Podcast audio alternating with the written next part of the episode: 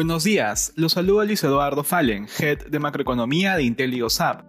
El día de hoy, lunes 19 de julio, los mercados inician la semana con rendimientos negativos ante el aumento de contagios alrededor del mundo por la variante Delta.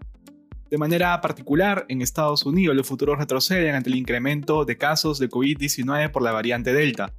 Los casos nuevos en Estados Unidos aumentaron 70% la semana pasada respecto a la anterior, alcanzando un promedio de 30.000 nuevas infecciones diarias. Las acciones relacionadas a la reapertura de la economía lideran las caídas antes del inicio de la jornada de hoy.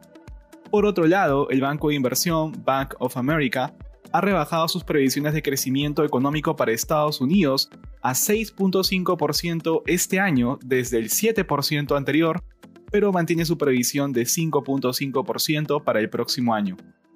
En la eurozona, las principales bolsas de bloque exhiben rendimientos negativos, extendiendo las caídas después de cerrar la semana pasada en terreno negativo. Entre las acciones más castigadas se encuentran los valores ligados al turismo, afectados por las restricciones de los países ante el avance del virus. De igual manera retroceden las empresas de energía por el retroceso de los precios del petróleo después del acuerdo del OPEP para incrementar la producción.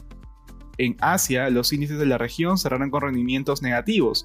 El Nikkei japonés bajó 1.25%, arrastrado por el rápido avance de contagios en Tokio, que sufre su mayor repunte desde enero con más de 1.000 casos diarios y se encuentra en estado de emergencia a tan solo unos días del inicio de los Juegos Olímpicos.